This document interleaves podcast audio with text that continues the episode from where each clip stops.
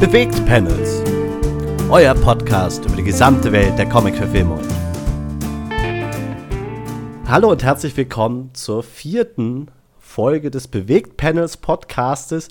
Ist ein bisschen bisher die Katastrophenfolge, was das Technische und so weiter angeht. Mhm. Wir haben nämlich ganz normal unsere Folge schon angefangen aufzunehmen und plötzlich ist Jans Computer gecrashed.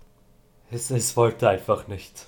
Äh, wodurch wir einmal die Folge die schon halb aufgenommen war, einfach verloren haben. Weswegen wir dann vor der Situation standen, hey, okay, gut, wie machen wir das jetzt? Und unsere Antwort war, damit wir nicht ein gekünsteltes Gespräch mit genau denselben Inhalten zur Hälfte nochmal führen müssen, dass wir deswegen das Format ein bisschen ändern und deswegen wird es eine sehr spezielle Folge, die vom Format her ein bisschen anders funktioniert als sonst. Aber vielleicht erstmal, hier spricht übrigens Simon Walter und Jan Fiedler ist auf der anderen Spur. Und wir wollen wie jede Woche einmal über Comic-Verfilmungen oder spezielle Comic-Verfilmungen reden und was diskutieren. Hallo. genau. Heute geht es um eine durchaus im Zusammenhang dieser ersten Staffel besondere Serie, nämlich um die Serie Birds of Prey. Die hat von der Besetzung und von den Leuten, die es produziert haben und so weiter, nichts zu tun mit dem neulich herausgekommenen Birds of Prey Kinofilm, sondern ist im Jahr 2002, 2003 produziert und rausgekommen worden und orientiert sich halt eher oder ist ein bisschen ein Nachklang zu den Batman-Filmen, wie sie halt bis 1997 oder 98 produziert wurden. Angefangen mit den Tim Burton und dann rigoros verschandelt und in den Sand gesetzt von Joel Schumacher. Aber das ist ein Thema, was man an einer anderen Stelle nochmal stark in die Tiefe besprechen kann und sollte. Heute auf jeden Fall zu Birds of Prey. Und weil wir halt nicht wie sonst uns an Thesen entlanghangeln, um es einfach mal zu, durchzudiskutieren und über die Serie zu reden, haben wir gesagt, wir ändern das Format und machen eine Pro-Kontra-Diskussion daraus. Unter anderem auch deswegen, weil das die erste Serie oder der erste Filmserie ist, wo sich unsere Meinungen, glaube ich, stärker unterscheiden, als äh, das bisher der Fall gewesen ist. Ja. yep. Man muss dazu sagen, wir beide kannten die Serie äh, davor nicht, haben sie also wirklich speziell für den Podcast geschaut. Ich die komplette Staffel, Jan nicht die komplette Staffel, weil die technischen Probleme nicht erst mit dem Folgenaufzeichnen begonnen haben, sondern schon davor mit Streaming, das auch funktioniert, schwierig wurde. Leider ja. Die Serie wollte sich nicht ansehen lassen und sobald wir angefangen haben, die Folge aufzunehmen, hat mein PC gesagt, nein, nein, das gebe ich mir nicht. New. wie gesagt, wir machen deswegen eine Pro- und Contra-Diskussion, wo ich die Pro-Seite übernehmen werde, warum Birds of Prey eine wirklich gute Serie ist. Jan die Contra-Seite, weswegen Birds of Prey eine wirklich schlechte Serie ist. Dabei ist die Aufgabenstellung ein bisschen die, dass wir davor Argumente zusammengesammelt haben und uns im Gegensatz zu sonst weniger um ein bisschen Ausgeglichenheit dabei äh, bemühen, sondern halt wirklich mal auch ein bisschen überspitzen, um, wie gesagt, nur pro oder nur contra zu sein. Und wir hoffen, dass das Ganze eine ganz spannende Dynamik gibt. Ähm, deswegen auch jetzt schon mal der Hinweis, schreibt uns doch mal in die Kommentare, wie es euch gefallen hat und ob wir sowas vielleicht häufiger machen sollten. Oder vielleicht auch, hey, das, dieses Format ist der letzte Scheiß, macht bitte nur noch so, wie ihr es bisher gemacht habt, mit den Thesen und einem lockeren Gespräch über die Serie oder den Film. Ich glaube, ich habe alles gesagt, was wir vor der Diskussion zu sagen haben ich werde jetzt gleich noch mal kurz den Inhalt zusammenfassen, weil diese Serie ist tatsächlich nicht so leicht zu finden, weswegen sie auch aus dem Publikum wahrscheinlich nicht sonderlich viele Leute gesehen haben. Es gibt aber sogar eine deutsche Synchronfassung für Leute, für die das wichtig ist. Die ist allerdings, nach dem, was ich gehört habe, nicht so. Wie bitte was? Ist, leider gibt es eine deutsche Synchronfassung. Es ist so unglaublich schlecht. ja, gut. Aber an so einer Stelle ist ja manchmal auch die Frage, ob man es überhaupt auf Englisch schauen kann, ob man seinem eigenen Englisch so sehr traut oder nicht. Und deswegen ist es schon gut, wenn es eine Synchronfassung gibt. Aber wenn sie wirklich so schlecht ist, wie du sagst, können wir sie nicht empfehlen, aber es gibt sie für den Fall, dass es gewünscht ist. Die Handlung spielt in New Gotham und ist in der Nachfolge von den Batman-Filmen angesiedelt. Batman hatte eine Liebesbeziehung mit Catwoman, die ja auch in verschiedensten Varianten filmisch schon mal irgendwie gezeigt wurde. Und aus dieser Liebesbeziehung ist eine Tochter entstanden. Helena Kyle, die aber, weil in diesem Universum Catwoman tatsächlich Superkräfte hat, quasi ein Meta-Human ist, auch mit Superkräften geboren ist. Und aber im, spät, im stetigen Kampf zwischen Batman und dem Joker hat er unter anderem Catwoman umgebracht, weswegen Helena plötzlich ohne Mutter dasteht. Außerdem hat der Joker in diesem Kampf es allgemein auf die Bat Family abgesehen und hat Batgirl angegriffen und verkrüppelt, die daraufhin nur noch im Rollstuhl Dienst tun kann. Und damit haben wir schon mal zwei Leute, die die Birds of Prey bilden die also ihre Zeit damit verbringen, nachdem Batman weg ist, weil der verschwindet ein paar Monate nach diesen Geschehnissen, trotzdem noch versuchen, in New Gotham ein bisschen für Recht und Ordnung zu sorgen. In dem Fall dann Helena Kyle als The Huntress auf der Straße und Barbara Gordon bzw. Batgirl als Oracle aus dem Hauptquartier heraus. Als dritte im Bund kommt dann noch dazu Dinah Redmond, die, und das ist schon der erste Spoiler, die Tochter von Black Canary, die schon als junges Kind weggegeben wurde von ihrer Mutter, um das Kind zu schützen. Und dann aber plötzlich auch angefangen hat, Fähigkeiten zu entwickeln. In dem Fall vor allen Dingen Fähigkeiten, dass sie so ein bisschen eine, dass sie Visionen hat, wenn sie Leute berührt.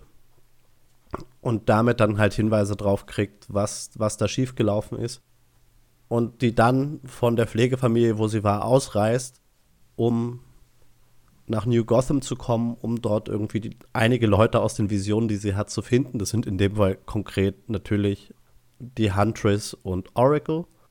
Die finden, die finden sich auch und es kommt, wie es kommen muss, dass Dinah Redmond sich den beiden anschließt, obwohl die das zuerst gar nicht wollen. Das ist im Prinzip die Geschichte, die in den ersten 15 Minuten erzählt wird. Und dann die ganze Staffel besteht im Prinzip daraus, dass dieses Trio sich mit bestimmt mit einigen Gegnern anlegt und natürlich auch irgendwie ein bisschen einen Übergegner für die Staffel hat. Das ist in dem, Sta äh, in dem Fall Harleen Quinzel, die Psychiaterin von der Huntress.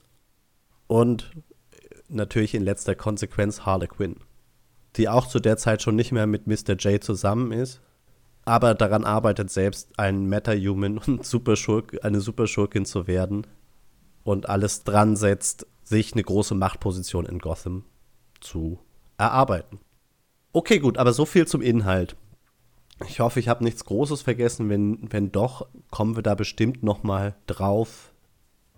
Ich würde vorschlagen, dass wir in unserer Pro-Kontra-Diskussion uns immer abwechseln. Also jeweils ein Argument bringen dann kann die andere Seite eventuell ein bisschen drauf antworten oder man tauscht sich kurz darüber auf und dass wir dann zum nächsten Argument gehen und vielleicht so eh in einen ganz guten Fluss reinkommen. Okay. Und ich glaube, ich würde gerne anfangen, weil ich glaube, ich habe auch insgesamt ein paar mehr äh, Argumente auf dem Zettel. Aber das heißt nicht, dass Jan weniger Argumente hat als ich, sondern halt nur einfach auf dem Zettel nicht. Und meine erst, mein erstes Argument an der Stelle ist, und das wird jetzt die Hörer und Hörerinnen, die bisher unserem Podcast gelauscht haben, nicht so sehr überraschen. Dadurch, dass es bei Birds of Prey einmal um eine Serie geht, die wirklich nur weibliche Superhelden und Super also na, Superhelden und Superheldinnen, ja, großartig, genau, die nur weibliche Superheldinnen in den Fokus stellt, ist mein erstes Argument das Pro-Argument, dass es halt genauso ist. Es ist eine Frauen-Only-Serie, es ist eine Frauen-Power-Serie, was etwas ist, was sonst sehr, sehr viel fehlt, auch in diesem ganzen Genre. Weswegen ich das super finde, dass es so ist. Also, es ist endlich neben den ganzen vielen männlichen Superhelden und super und männlich dominierten Superheldenteams gibt es die Birds of Prey. Und das sind in dieser, in dieser Ausformung drei starke Frauen, die das mindestens genauso gut drauf haben wie ihre männlichen Counterparts. Zweieinhalb starke Frauen, die eine ist 16. Aber hat sehr gute Gene, weil sie ist die Tochter von Black Canary. ja, aber technisch gesehen, ich weiß, worauf du hinaus willst. Ja, also beziehungsweise, aber. also das, das mit den zweieinhalb könntest du auch in eine andere Richtung gehen, aber dann wird es halt noch problematischer. Wenn du sagst, hey, Oracle kann ja überhaupt nicht in den Kampf. Also sind wir zusammengerechnet auf zwei. Wie gesagt, äh, wenn man das Ganze politisch sehr, sehr unkorrekt irgendwie anschaut und äh, versucht, möglichst viel zu diskriminieren, dann sind wir bei zwei, ja. Ui. Ui. Na, in die Richtung will auch ich nicht. Nein, nein. Aber, Gegenargument. Ja, es mag eine Frauenpower-Serie sein. Aber warum ist dann Reese, der Polizist, dennoch einer der Hauptfiguren? Und auch wirklich einer der Problemlöser. Weil ich verstehe schon, ja, wir haben Harley Quinn, auch eine Frau als böse, auch eine Frau als Bösewicht.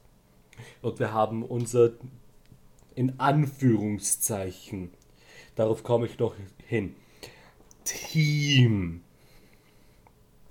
aka Huntress and Friends. Aber das macht es doch noch lange nicht gut. ich, ich kann akzeptieren, dass sie es besser machen, als es moderne Serien machen, die oder Filme machen, die versuchen, schau, nur Frauen. Und das ist deren einziges Argument. Aber die Sache ist, Birds of Prey hat keine anderen Argumente um gut zu sein. Weil, wenn ich möchte, dass es eine Frauen-Only-Serie gibt, dann ähm, finde ich Birds of Prey als Beispiel tatsächlich ziemlich diskriminierend, weil es sehr schlecht ist. das ist schon fast ein Argument, warum wir keine Serien in diese Richtung haben sollten. Also nein, nein, nein, nein, nein, Da, da, widerspreche ich vehement. Also bloß, bloß weil du die Serie nicht leiden kannst. Ähm, ändert das halt nichts daran, dass es erstmal eine sehr gute Idee ist, eine Frauen, also eine reine Superheldinnen-Serie zu machen. Und wie gut oder schlecht sie einem gefällt, ist ja auch ein bisschen Geschmackssache. Ich kann nicht dagegen sagen, dass es keine gute Idee ist. Es ist eine gute Idee. Aber ich würde es nicht als das Beispiel nehmen. So, hey, schau, wir haben hier was. Und dann schauen es sich Leute an und denken sich, ähm, ähm, warum? Das stimmt, aber das Doofe ist halt, wir haben halt kaum andere Beispiele. Also du kannst, kannst natürlich noch auf die Birds of Prey Comics hindeuten, du kannst auf ein, einzelne Folgen, wo die Birds of Prey mal vorgekommen sind, in, äh, ich glaube, in der Batman-Cartoon-Serie oder so, kannst du hinweisen. Du kannst inzwischen auf Birds of Prey in Klammern and the bla bla bla Emancipation of Harley Quinn hinweisen. Aber da, da fehlt es halt. Da fehlt es halt total. So in Serien, die, also in Team-Up-Serien, die Frauen wirklich groß schreiben. Gebe ich dir recht, es fehlt das. Aber ich würde dennoch nicht sagen, dass das ein gutes Beispiel dafür ist.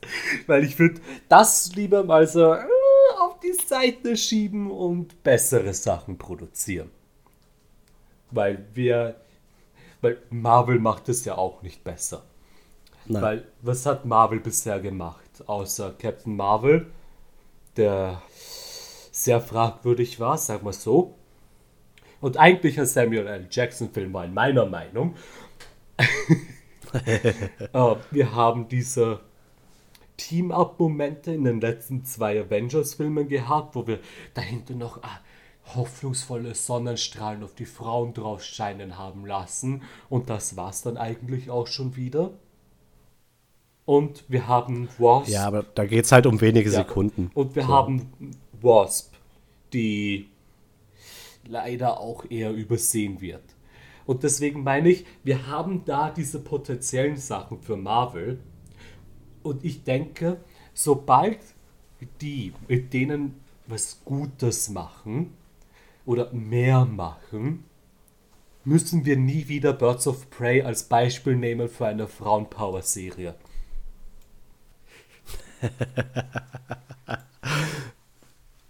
Was man dazu halt noch sagen muss, finde ich, ist, wie gesagt, die Serie ist von 2002, 2003.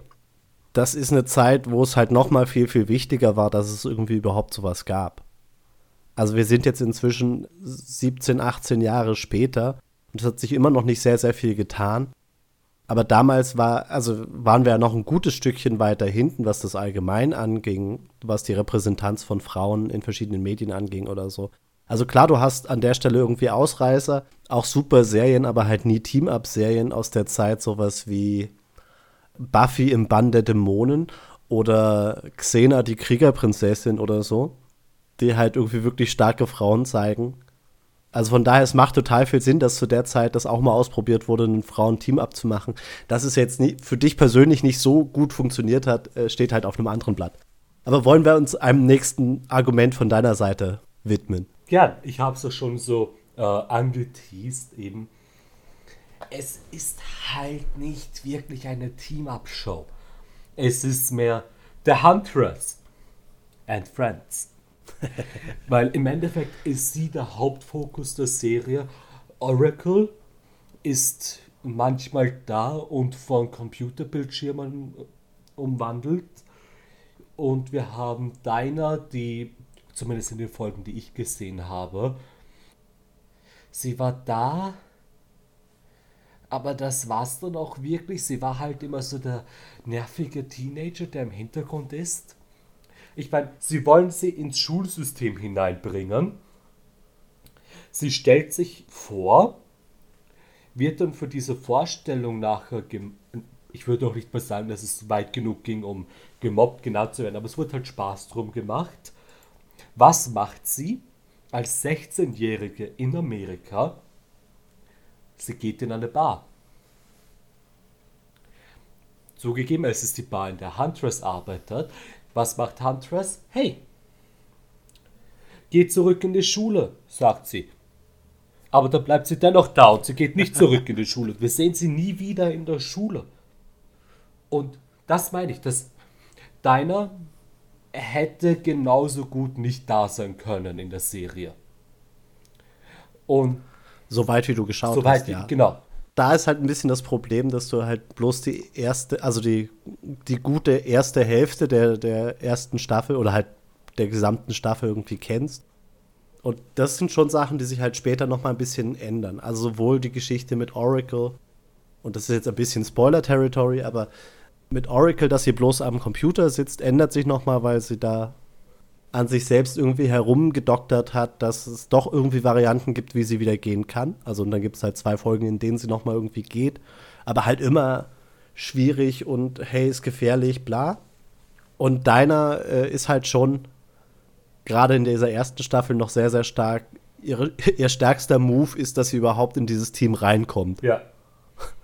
Und wie gesagt, so. die ganzen coolen Kampfszenen, also cool muss man auch in Anführungszeichen setzen, hat eigentlich Huntress und das Einzige, was es in Anführungszeichen cool macht, ist die Hintergrundmusik. Die, muss ich sagen, ist ähm, akzeptabel. Eigentlich ist ja 90% des, vielleicht ein bisschen übertrieben, 89% des Fokus auf Huntress und der Rest sind dann halt and Friends. Wir haben dann noch Reese, der Polizei, äh, der, Polizist, äh, eben deiner Oracle und ab und an sehen wir Harley Quinn. Ja, also ich glaube ja tatsächlich, dass es eigentlich eine bewusste Setzung von den Produzenten und Produzentinnen an der Stelle gewesen ist, das so zu machen. dass sie diese erste Staffel ganz, ganz stark dafür nutz, nutzen, um jemanden wie Dinah halt aufzubauen. Und das heißt halt nicht, dass sie direkt in den ersten fünf Folgen irgendwie ganz vorne an der Kampflinie mit ist. Wo ich dir recht geben muss, es hätte der Serie bestimmt gut getan, wenn du noch ein oder zwei weitere Birds dazu getan hättest. Das wäre für die, die Dynamik zwischen den Birds, die ist so super, wie sie ist. Also mit dieser doppelten Mentorinnen-Ebene, also Oracle als quasi Mentorin für, für die Huntress und dann Oracle und Huntress als Mentorinnen für Dinah. Das, das ist schon gut so und hat so ein bisschen einen Family-Vibe, der, der, der ganz cool ist. Aber das hätte man ja nicht automatisch damit zerstört, wenn es einfach noch zwei, ein oder zwei weitere Birds gegeben hätte, die das Team ein bisschen aufgepumpt hätten und damit aber schlicht und ergreifend die Kampfszenen wahrscheinlich um einiges spannender und um einiges teamappiger zu machen. AKA mehr Leute, besseres Team. Weil es ist in dem Fall halt nicht wirklich ein Team. Es ist genauso wie jetzt in der Flash-Serie. Es ist nicht Team Flash, es ist nur Flash, weil die anderen bleiben. Obwohl Flash inzwischen in den jetzigen Staffeln mehr eine Team-Up-Serie ist, als es Birds of Prey war. Aber das hat halt auch Aufbau gebraucht, muss ich auch zugeben. Ich glaube schon, dass wenn du Birds of Prey nochmal fünf Staffeln gegeben hättest, dass es dann halt auch mit Sicherheit so gewesen wäre, dass irgendwann Reese tatsächlich dem Team als solches beigetreten wäre. Auch wenn das komisch wäre, weil eigentlich Birds of Prey halt eine reine Frauen, Frauenteam-Up ist. Aber dass er halt, also, dass sich solche Leute wie Reese dann halt trotzdem als fixer Teil des Teams irgendwie angefühlt hätten. Und es wären mit Sicherheit noch ein, zwei Leute irgendwie dazugekommen im Laufe der Zeit. Aber das wie gesagt, es gibt bloß eine Staffel, es wurde danach abgesetzt. Aber Reese kann doch gar nicht dazu Ist das kommen. sehr stark spekuliert. Er weiß ja nicht, wie sie heißt. Aber der ganze Punkt. Aber du weißt schon, das ist total gefährlich, als sie dann ihre, ihre Geheimidentität ja, die aufgibt. Geheimidentität von, sie zeigt ihr Gesicht überall. Und sie wissen alle, wie sie aussehen. Und sie müssen nur mal zufällig in diese eine Bar gehen, wo sie arbeitet. Upsi. Ja, aber das passiert ja nicht.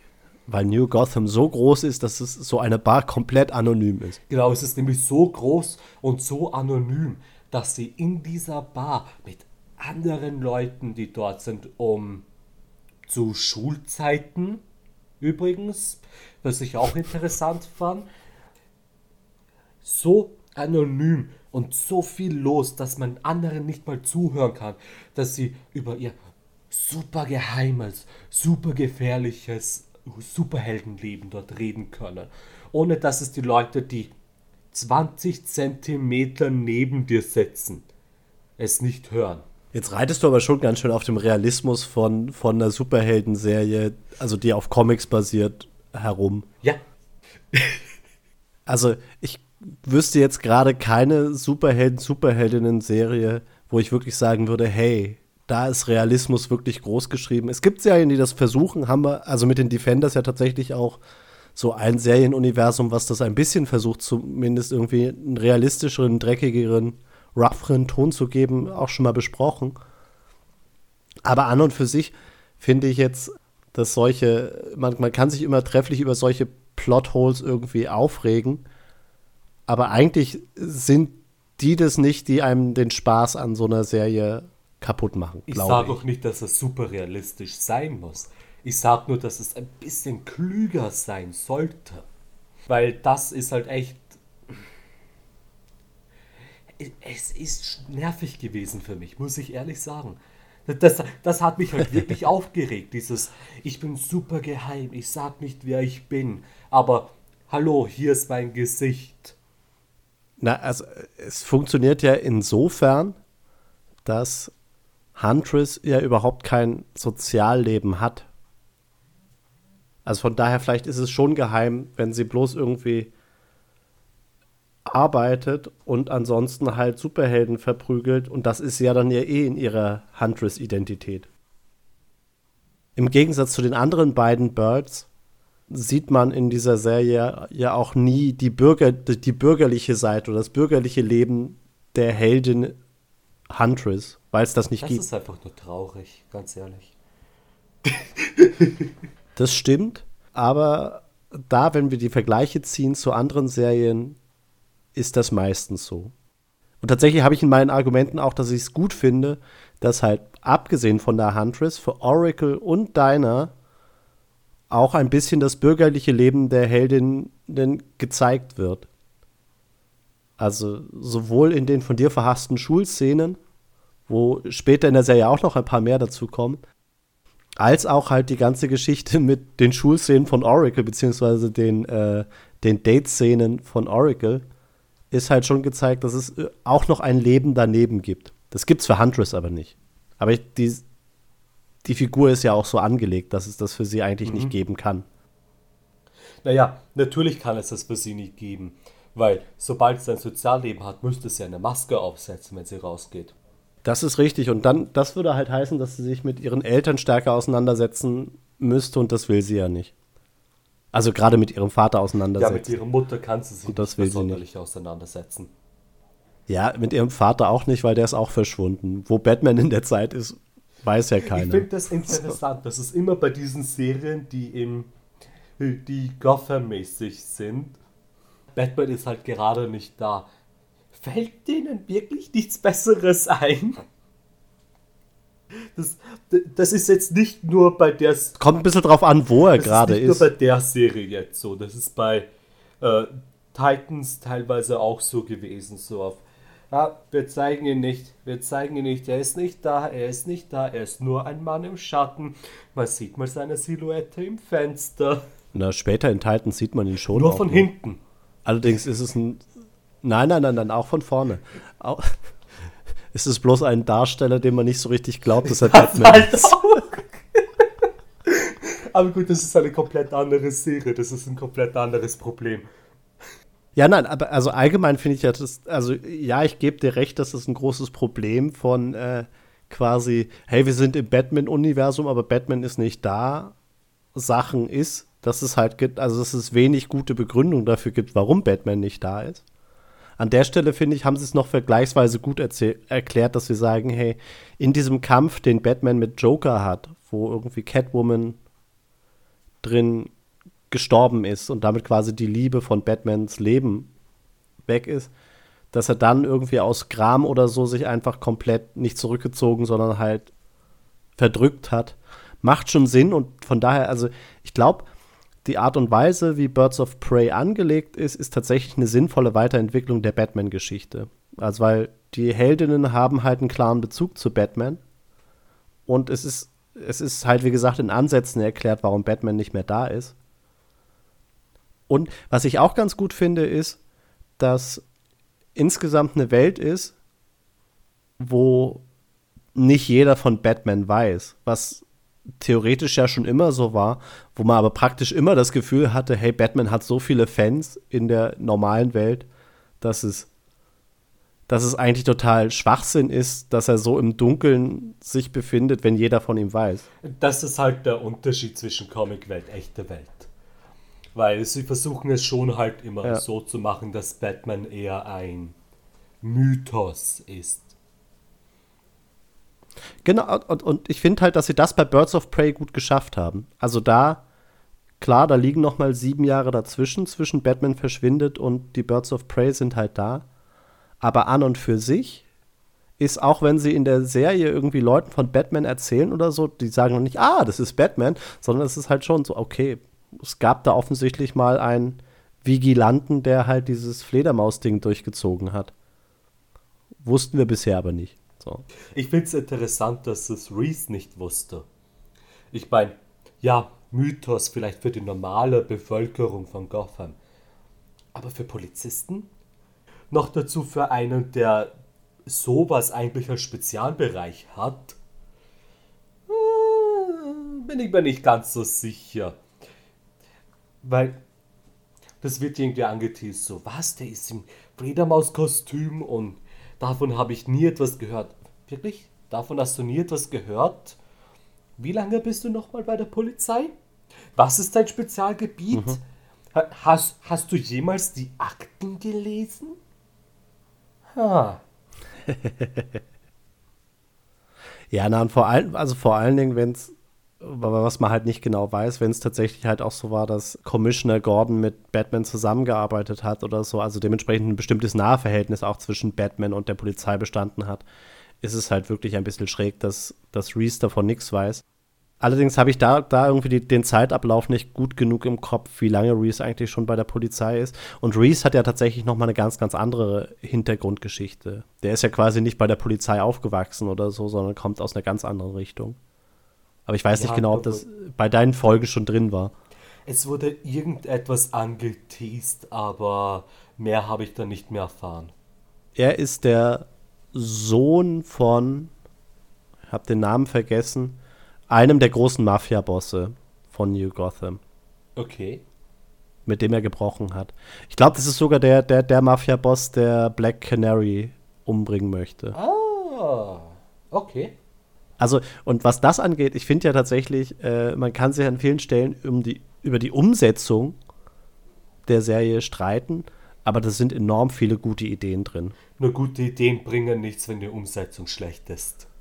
Ja und nein. Also ich finde, also aber es ist, du kannst die beste Umsetzung haben, wenn die guten Ideen fehlen, wird es halt auch irgendwie nur ein halbspaßiges Sowieso, Erlebnis. aber wenn du gute Ideen hast und die Umsetzung ist schlecht, ist es genauso. Es kommt in beiden Fällen keine gute Serie dabei raus. Gebe ich dir recht.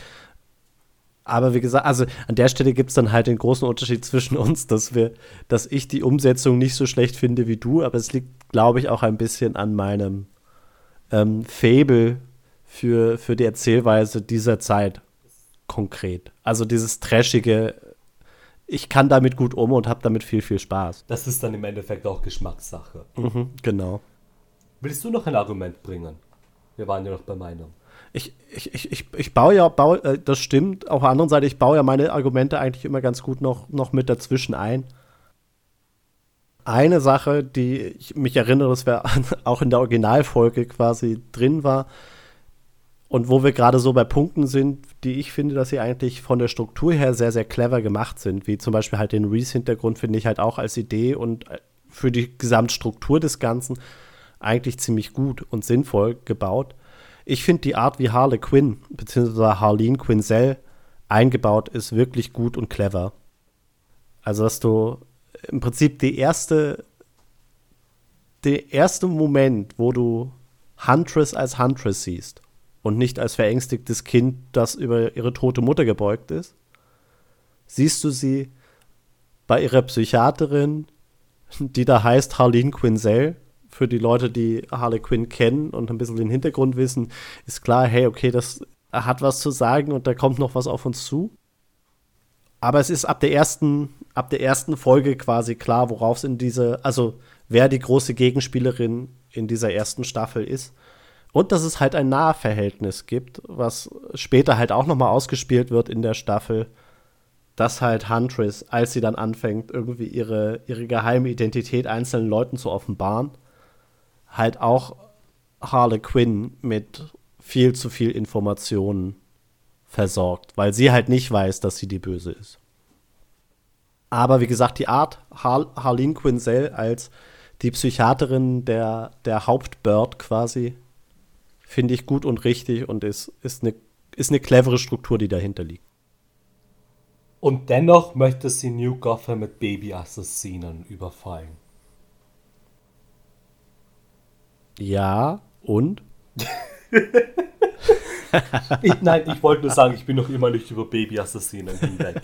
Ich glaube, ich, ich glaub, da wird es noch lange brauchen, bis ich das verkraftet habe.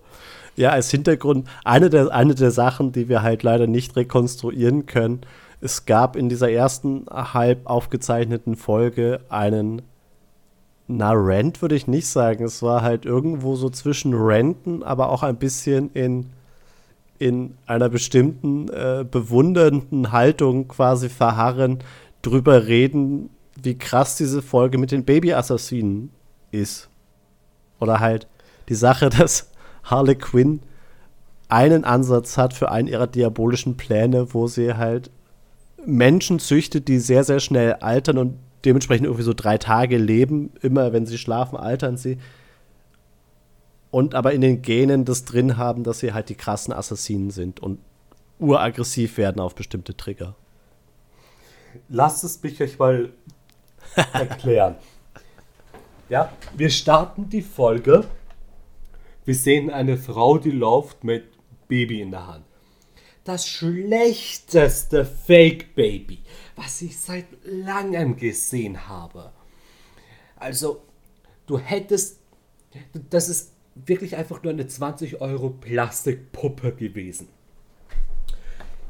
Dieses Baby ist eben das Babyassassine. Und die Frau, die da mit dem Baby läuft, ist eine Laborassistentin mit einem Herz und sie wollte doch nur das Baby retten. Ja, das ist ein bisschen schief gelaufen, weil sie hat den Fehler gemacht, in die eine Seitengasse hineinzulaufen, in der alles Schlechte in der Serie passiert. Und wird dementsprechend umgebracht. Aber keine Sorge, da Huntress weiß, dass es nur in dieser Seitengasse Schlechtes passiert, ist sie immer dort und kann aufpassen. Und sieht eben, dass diese Frau da gerade angegriffen wird mit dem Baby in der Hand, kann aber nicht mehr verhindern, dass sie stirbt. Hm, scheiße. Sowas aber auch. Nimmt sie diese Fake-Puppe am Baby in die Hand, hält es bekämpft die Bösewichte mit dem Baby in der Hand und jetzt nicht irgendwie in einem Weg, das für ein echtes Baby gesund wäre. Nein, nein, nein. Wir haben elegante Backflips und Spinning Kicks und High Kicks dabei. Diese Kraft, die du für diese athletischen Bewegungen brauchst, ist an sich schon mal schlimm genug. Aber wenn du dann auch noch ein Baby in der Hand hast und du machst da gerade Saltos und Flips mit einem Baby in der Hand, dieses Baby hat Gehirnschäden. Das ist wurscht, ob das genetisch engineert wurde oder nicht. Dieses Baby ist kaputt. Dem fallen die Batterien raus. Aber zumindest hat sie dann noch gut genug aufgepasst, sobald es im Babybett war, dass sie es mit einem Bleistift gepikst hat. Aber Natürlich mit dem stumpfen Radiergummiende, weil sie ist ja ganz vorsichtig und fürsorglich für das Baby. Aber es hat dann noch mehrere Gehirnschäden. Es ist halt wieder ein bisschen ein Realismus-Rent, den du da irgendwie ab, abziehst. Also ich, ich finde, das wird da in verschiedenen Comic-Serien, auch welchen, also Comic-Filmen, auch welchen, die du gut findest, halt im Zweifelsfall schon Schlimmeres gesehen haben als, als ein Baby, was durch die Gegend geworfen wird. Ich würde sagen, das ist ziemlich weit oben auf der Liste. das arme Baby. Man hätte, sie hätte es nehmen können und irgendwie auf den Boden an die Wand legen können, dass es dort vielleicht sicher ist und dann die Bösewichte bekämpfen. Aber nein! Wäre das nicht irgendwie genetisch ingeniert worden, wäre das tot? Das hätte das nicht überlebt der Schädel eines Babys ist sehr fragil. Deswegen muss man den ja immer aufrecht halten, wenn man das Baby hält. Aber sie Salto-Flips da. Ja, das, das, liegt daran, dass, dass, dass, die Wirbelsäule sehr fragil ist. Der Schädel ist tatsächlich, der ist noch nicht komplett zusammengewachsen, aber kann dementsprechend einiges aushalten. Ja, aber die Wirbelsäule wird diese Saltos bestimmt auch nicht vertragen. Das, ja. Okay, aber du wolltest, wolltest noch, wolltest, wolltest du noch was zu dem Baby, also zu, zu, zu dem Baby-Assassinen, nachdem er ein Baby war, äh, sagen? Oder? Ja, habe ich auch noch was zu sagen. er wird zu, er wird dann zu einem Teenager und natürlich, weil er ein Teenager ist, hasst er seine Eltern. Er kennt seine Eltern nicht. Er, er nimmt Huntress als Mutter an, nach einem Tag ungefähr sowas. Und hat dann halt natürlich diese typische Emo-Teenager-Phase mit Ich hasse dich und das alles kennt man natürlich. Und geht in einen Club und natürlich, weil Deiner ein absolutes Genie ist, findet sie ihn sofort in diesem Club. Das ist wahrscheinlich kaum Zeit dazwischen vergangen. Aber Harley Quinn bekommt auch Wind von diesen Baby-Assassinen weil es ist ihr Baby-Assassine und sie kann natürlich auf jederzeit das Gen aktivieren, dass dieses Baby-Assassine jetzt äh, crazy wird. Und es zerstört den gesamten Club, weil jemand schlecht mit deiner geredet hat. Es brennt, Leute rennen raus. Ich bin mir sicher, irgendwer ist da drin gestorben. Man sieht das nicht direkt, weil das ist böse und wir machen so etwas nicht. Aber ich bin mir sicher, da drin ist auf jeden Fall jemand gestorben. und ob das jetzt böse ist oder wir machen sowas nicht, gibt es auch unterschiedliche äh, Herangehensweisen ja. bei den Birds of Prey, habe ich mitgekriegt. Ja. Und Huntress bekommt auch Wind davon, weil natürlich. Und ich habe nicht mehr die komplette Reihenfolge genau im Kopf. Aber irgendwie kommt das Baby-Assassinenkind, was sie übrigens den genialsten Namen gegeben haben. Es ist ein Typ, also nennen wir es Guy. Elon Musks Babyname ist dagegen ein Genie gegenüber Guy. Aber Baby Assassina geht halt komplett ab. Und wie löst Huntress es? Sie kämpft nicht zurück. Nein, nein. Die Macht der Freundschaft natürlich. Sie umarmt ihn, weil Umarmungen sind stärker als manipulierte Gene. Es ist absoluter Bullshit, ganz ehrlich. Es ist so unglaublich dumm. Es ist witzig wie sonst was, aber ah, diese Lösung hat mir nicht gefallen. Diese Lösung hat mir absolut nicht gefallen, dass wir da eine Umarmung machen und jetzt ist alles wieder gut. Ihr hättet den Charakter irgendwie anders beenden müssen. Müssen. Irgendwie das aber ansonsten hätte das doch mit dem, mit dem emotionalen Abschied dann überhaupt nicht funktioniert, mit dem Oh nein, oh nein, oh nein, er, er, er, er ist jetzt alt, er nicht einschlafen. jedes Mal tierisch alt. Nicht einschlafen, wir haben genau. hier noch eine Geburtstagsmuffin für dich. Es ist dein erster Geburtstag, aber du stirbst gerade an Altersschwäche. Ja, eh, genau. Ja, aber dann hätte es das nicht gegeben, aber es hätte Sinn gemacht für Harleys Plan? Ich, ich, ich, weiß nicht, warum Umarmungen immer so dermaßen stark sind. Ja, Umarmungen sind ganz nett und ganz lieb. Aber ich denke, wenn du dieses Baby in einem Labor hergestellt hast, nämlich so gut, dass es, wenn es schläft, altert und nur drei Tage leben kann, denke ich nicht, dass sie nicht daran gedacht haben, irgendwie ähm, das zu schützen.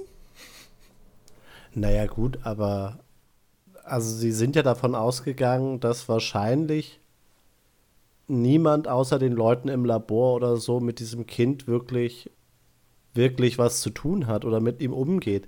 Und das ist halt schon das, so wie ich mir das zumindest erkläre, ist, dass ja im Prinzip Huntress und Oracle und Dinah wirklich auch in dieser total zusammengerafften, total zusammengerafften Lebenszyklus, den dieses Baby-Assassin-Guy-Kind hat, das Einzige ist, was Familie ist. Und dann reiht sich halt diese Logik bloß total gut in, in ganz, ganz, ganz viele Klischees aus Comics ein, dass Familie und Liebe das Stärkste ist, was geht. Also dann macht es halt auch wieder Sinn. Ich meine, ich akzeptiere, dass die Serie seiner Zeit ist, wo sowas gerade die Norm war und das alles. Und doch nicht so mit diesem uh, Anblick angesehen wurde, aber pff, come on. Wieso, aber das ist, das ist doch jetzt nicht anders. Und also selbst, selbst solche, solche Filme wie Guardians of the Galaxy, die nur wirklich alles versuchen zu unterlaufen und irgendwie auf Klischees aufmerksam machen und so auch die haben halt ein ganz, ganz starkes Thema von, hey, Familie ist stärker als fast alles andere. Oder Gruppenzusammenhalt. Ja, aber die setzen es doch besser um.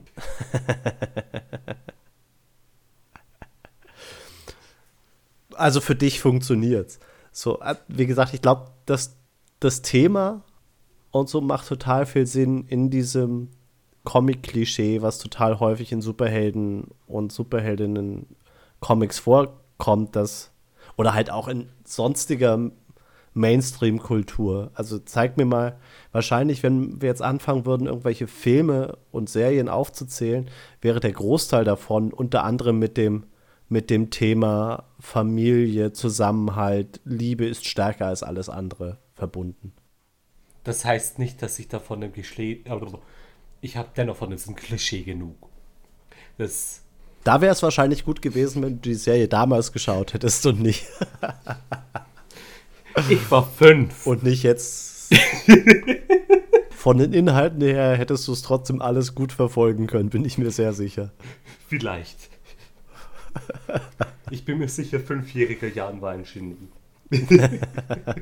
ich glaube nicht, dass du ein Genie sein musst, um Birds of Prey nachverfolgen zu können. Ah, ich, ich bin mir da nicht so sicher.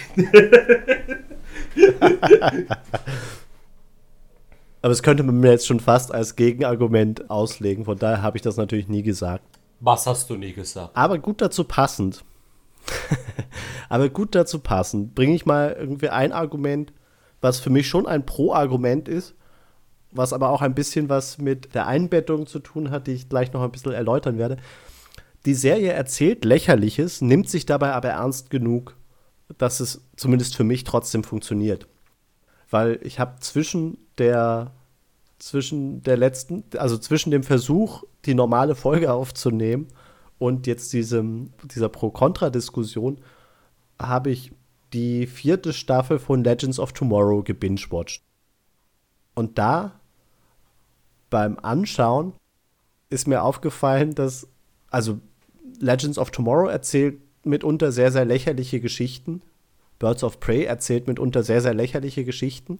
Und trotzdem funktioniert Birds of Prey für mich da besser, weil äh, sich, also sie sich über die Lächerlichkeit nicht so lustig machen, sondern das dann halt ernst nehmen. Also irgendwie so lächerlich wie der Plot mit Baby-Assassinen ist, nehmen sie das ernst und versuchen quasi da konsistent, konsistent in ihrer Welt zu sein.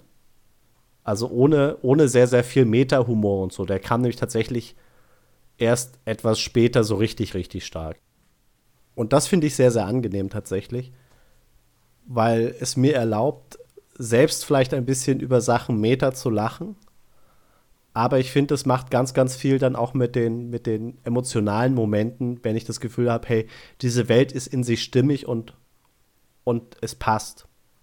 Also, und es, natürlich gibt es auch viel, viel Meta-Humor und manchmal funktioniert es sehr gut. Also da wäre auch wieder Guardians of the Galaxy ein super Beispiel für, hey, die nehmen jeden Karlauer und jedes Meta mit und trotzdem funktionieren sie halt als Gruppe und als emotionale Charaktere sehr gut. Bei Legends of Tomorrow finde ich halt, dass es da ein bisschen drunter leidet, dass die Welt sich nicht ernst genug nimmt. Und könnte man wahrscheinlich inzwischen auch auf viele verschiedene Serien im Arrowverse auf die späteren Staffeln irgendwie mit übertragen. Ich finde, man braucht ein gesundes Maß. Ich finde, mhm. Guardians macht das, balanciert das ganz gut aus mit dem nicht selber äh, ernst nehmen.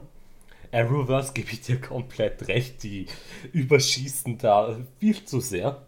Aber ich finde, man muss sich auch nicht zu ernst nehmen. Ich finde die Balance bei Birds of Prey eben mit dem Baby-Assassine, so dumm es sein mag, gebe ich dir aber dennoch recht. Sie nehmen sich dabei ernst genug, dass das Ganze äh, glaubhaft ist. Mhm.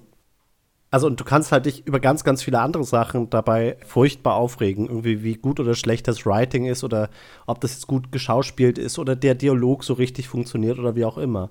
Aber du kannst halt nicht sagen, hey, die haben denen war es einfach wurscht. so, sondern es ist halt schon, hey, okay, gut, ja. Die Welt muss in sich stimmig sein und das haben sie halt versucht. Ich denke nicht, dass es ihnen wurscht war. Ah. Ich denke einfach nur, dass nicht genug Talent dahinter war, um es perfekt umzusetzen.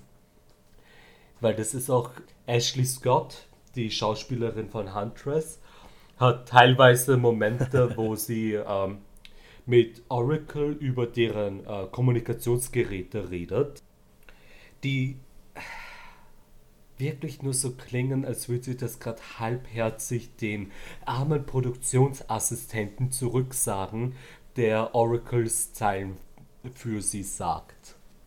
Damit sie natürlicher antworten kann. Und das kommt halt teilweise so halbherzig zurück. Sie funktioniert in den Momenten mit anderen Schauspielern besser, aber. Ah. Ich muss ja sagen, ich mag, mag relativ häufig, auch wenn es auch sehr, sehr schnulzig und äh, klischeeig ist, aber ich mag das fast jede Folge mit einem, mit einem kurzen Schuss auf die Uhr vom Uhrenturm, wo dann alle drei irgendwie davor in den Sonnenaufgang, äh, in den Sonnenuntergang schauen und noch kurz irgendwelche Weisheiten austauschen oder noch mal zusammen grinsen oder sich so ein kurzer Feel-Good-Moment halt an jeder Stelle ist.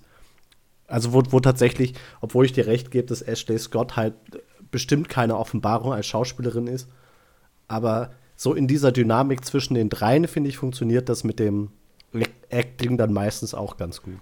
Eben wie gesagt, wenn sie als Gruppe da sind, funktioniert es. Nicht sonderlich gut, aber es funktioniert. Aber in den, in den Solo-Momenten merkt man halt teilweise dann halt doch, wo das Talent fehlt. Ja, ist, ist vielleicht auch einer der Gründe, weswegen Ashley Scott danach nicht unbedingt die größte schauspielerische Karriere hingelegt hat. Ja. Und er auch heute ja eher noch unter ferner Liefen irgendwo schauspielt. Wo wir aber gerade bei Writing waren. Äh, wir, wir haben das mhm. jetzt eh schon totgesprochen irgendwo, aber ich möchte das noch einmal auf das Deutsche zurückbringen, weil ich habe leider und wirklich leider eine Folge auf Deutsch schauen müssen, weil ich die auf Englisch einfach nicht gefunden habe. Und danach hat es auf Englisch gar nichts mehr funktioniert und ich hätte es auf Deutsch schauen müssen, wenn dann. Und das hat dann auch nicht geklappt, wo ich wirklich froh darüber bin, muss ich ehrlich sagen. Aber wenn man denkt, das Writing im Englischen war schlecht. Puh. Also das Deutsche ist dann wirklich eine eigene Klasse für sich selbst. Simon, wir zwei wissen ja, wie das läuft mit Übersetzen und dass das oft wirklich nicht gut ist. Mhm. Und wir wissen, wie teilweise auch schwierig es sein kann, Takes wirklich bombastisch hinzugeben. Mhm. Aber entweder haben die das beim Synchronstudio das so gemacht, dass sie die Takes zwischen Staffeln herumgeben äh, zwischen Staffeln, zwischen Szenen herumgewechselt haben, um äh, den Schauspielern, den Synchronsprechern einfach halt nicht die volle Serie quasi zu zeigen für Geheimhaltungsgründen oder sonstiges. Und man merkt halt, wie Take für Take teilweise immer die Emotion anders ist. Was aber überhaupt nicht passt. Bei einem passt es dann und es ist halt jetzt eine normale Gesprächsszene, ja. Und sie reden halt, ja. Hunter spricht, wie Hunter spricht. Und im nächsten Satz, was man locker als nächsten Take nehmen hätte können, ist sie auf einmal so leicht wütend im Unterton. Fast so, als hätte sie vorher irgendwie noch eine Kampfszene oder eine etwas wütendere Szene gemacht. Und das hört man dann auf einmal in dem Take, wo man sich nur denkt, warte, warte, warte, stopp, stopp, stopp. Von wo kommt das jetzt? Warum ist es nichts passiert? Warum ist sie jetzt auf einmal so wütend? Und ich, ich, ich habe dann teilweise rückspielen müssen, um mir das nochmal genauer anzusehen, weil ich auf einmal so verwirrt war. Die, die Serie hat dann auf einmal nicht mehr funktioniert irgendwie weil die Momente, die sie rüberbringen wollten, nicht rübergebracht wurden. Ja, na, wie, wie, gesagt, zur deutschen, deutschen Synchro kann ich halt überhaupt nichts sagen, weil ich habe mir die Serie komplett auf Englisch angeschaut und da funktioniert es großteils, finde ich, ganz gut. Also, aber das ist halt tatsächlich auch nochmal eine ganz andere Arbeit. Ja, also da muss ich sagen, das ist auf Englisch besser rübergebracht, aber im Deutschen war das echt. Da, da war ich schockiert. Und da waren teilweise von Extras, äh, hatte ich ein Extra dabei irgendwo. Und da hat halt eine Zeile eingesprochen und ich bin mir so sicher.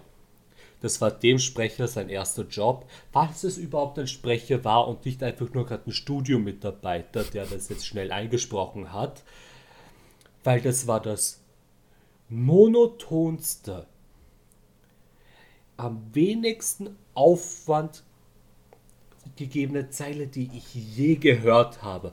Und glaubt mir, ich habe Zeilen gehört, wo kein Aufwand dabei war. Der Simon, der Simon ist mein Zeuge. Da, da waren schlimme Sachen dabei, die wir gehört haben. Und ich würde ganz ehrlich sagen, das ist auf jeden Fall auf dem Niveau mit dem Extra. So die, die Hauptcharaktere, man merkt, ah, okay, das sind Sprecher, die haben da auf jeden Fall ihre, ihre Leistungen gebracht. Aber es ist halt ein komplettes Durcheinander und es macht keinen Sinn als Zuschauer. Okay, ja, es klingt, klingt ein bisschen so, was dann aber ja natürlich produktionsseitig dann auch wieder ein bisschen gewissen Grad Sinn macht, dadurch, dass die Serie ja so schnell abgesetzt wurde. Also sie ist ja noch mit relativ hohen Einschaltquoten, Einschaltquoten gestartet und die sind dann halt, also wie es ja klassisch ist, wenn eine neue Serie startet und schon die erste Folge hat schlechte Einschaltquoten, weiß man halt, man hat komplett verloren. Aber im Normalfall startet man ja relativ hoch und dann geht es erstmal runter. Das geht's immer. Ja. Und aber das, das, Das ist mit den meisten Serien so. muss es auch, weil am Anfang ist noch die Neugier dabei. Das kann eigentlich nicht anders funktionieren. Aber dass das dann halt irgendwie als klar war, sie machen keine zweite Staffel, weil die Einschaltquoten zu schlecht waren. Und dass dann, glaube ich, welcher deutsche Fernsehsender oder so es auch immer war, der das Ganze gekauft und dann halt lokalisiert hat, dass die dann halt einfach eigentlich wenig Lust hatten, dafür viel Geld hinzulegen, dass das gut wird. Einfach weil man weiß, hey, okay, gut, wenn da nichts weiter ja. produziert wird, dann lassen wir es halt. Das kann ich mir durchaus vorstellen, ja. Und vielleicht haben sie es aber schon gekauft, bevor klar war, hey, das wird, das wird nicht weiter produziert. Und dann aber zu der Zeit, als sie es dann halt lokalisieren mussten, war es dann vielleicht klar. Und dann, okay, aber das ist, das ist halt ein bisschen herumstochern in was könnte sein. Es scheint auf jeden Fall so, dass die deutsche Synchro sehr, sehr schlecht ist. Und trotzdem sei nochmal der Hinweis, hey, es gibt eine deutsche Synchro für Leute, die es auf Englisch vielleicht nicht verstehen und sich trotzdem zu Gemüte führen wollen, weil sie an trashiger Erzählweise Ende der 90er, Anfang der 2000er vielleicht durchaus Freude haben. Und auch solche Serien wie, wie gesagt, Xena, die Kriegerin Prinzessin oder Buffy im Bann der Dämonen oder Angel oder sowas durchaus gutieren können. Dann sei es euch ja trotzdem ans Herz gelegt. Hey, schaut, schaut mal rein. Vielleicht macht sie euch Spaß. Wenn nicht, könnt ihr immer noch nach der zweiten Folge sagen, nein, die Zeit ist mir zu schade. Und an diese Leute sage ich, findet eine Version mit Untertiteln und schaut es euch auf Englisch mit deutschen Untertiteln an. Bitte, eure, eure Ohren sind es nicht wert. Genau, also äh, genau an der, an der. Stelle vielleicht auch noch die unbezahlte Werbeschaltung. Die komplette Serie gibt es auf DC Universe und auf CW Seed komplett. Aber ich glaube, für beide braucht man einen Zugang, dass man offiziell aus Amerika kommt, damit man es sich dort anschauen kann. Bei DC Universe weiß ich nicht genau, ob du eigentlich auch aus Amerika kommen musst. Ja, musst du aus Amerika kommen. Okay, dann, dann wird es so oder so schwierig. Dann wird es aber auch schwierig mit, mit der Synchronfassung und so. Aber gut, andere Geschichte. Kommen wir mal zurück zu Argumenten. Ich habe noch, Okay, ich habe vorher. Oh ja, bitte, bitte. ich habe noch, ich fand die Bösewichte an vielen Stellen ziemlich cool. Ich weiß da immer nicht genau, wel- welche in der ersten Hälfte der Staffel waren und welche erst in der zweiten. Aber an der Stelle nochmal ein Shout an Harleen Quinzel. Funktioniert für mich ziemlich gut. Tatsächlich als Harley Quinn in der letzten Folge nicht mehr so gut. Aber davor halt als Psychiaterin und ein bisschen äh, Criminal Mastermind geht das noch ziemlich gut klar. Aber auch ansonsten äh, Lady Shiva, Deathstrike, Clayface und also viele der, der Bösewichte funktionieren für mich tatsächlich ziemlich gut in dieser Serie. Und sind halt auch einfach coole Figuren, die sie damit umgesetzt haben oder erfunden haben. Ich muss sagen, ich habe keine von den Bösewichten mehr gesehen, die original aus den Comics sind. bei, bei mir hat es genau mit der Lady Shiva-Folge aufgehört zu funktionieren. Ah, schade. Und sie war die erste, die original aus den Comics ist. Aber dafür habe ich absolut geniale Bösewichte genießen können, wie Slick Water. Und jetzt ratet mal, was der kann. Ich, ich, ich gebe euch ein paar Sekunden. Mhm. Mhm, ja, ja. Ja, ja, ja, genau, das ist es. Er kann sich in Wasser verwandeln. Das hätte ich mit dem Namen wie Slickwater ja nie erraten. Das, das ist ein absolutes Genie muss da drauf gekommen sein. Das ist hochintelligent auf mehreren Ebenen. Ich kann das nicht mehr ernst halten. Nein, das ist so dumm. Slickwater.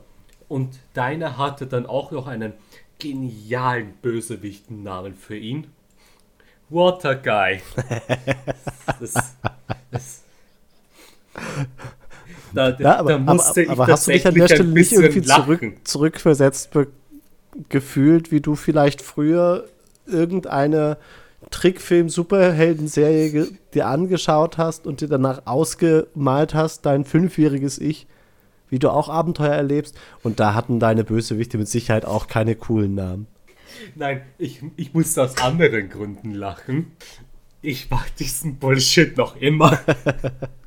ich bin nämlich so dermaßen schlecht mit Namen. Slickwater ist mir im Gedächtnis geblieben, weil der so schlecht war. Aber wenn ich mir oft Filme ansehe, die jetzt nicht irgendwie auf MCU-Größe sind, dass die Charaktere oft vorkommen und man merkt es sich halt einfach mit der Zeit. Mhm. Sondern so einzeln stehende Filme bin, bin ich oft immer so, ah, ja, Barttyp. Ah ja, Haarschnitt. Genau, Haarschnitt war das. Und das fand ich irgendwo lustig. Ja, nein, ich, ich, ich sag nur Alan Quatermore. ja, ja, ja. der Jägertyp. Genau. Der, der aus Afrika. Genau. Der Alan Quatermain heißt Aber und so. Ja, na, ja, Slick Water ist kein cooler, cooler Bösewicht-Name. Und trotz allem, also und es ist jetzt auch nicht die allercoolste Su äh, Superbösewicht-Kraft. Auf der anderen Seite, sie ist halt ähnlich cool wie, wie Superhelden, äh, Superbösewicht-Kräfte teilweise, also aus bestimmten Zeiten des Comics mindestens waren. Also, ich, man muss halt sagen, jemand wie Clayface oder so, der hatte jetzt auch keine super, super krasse Kraft.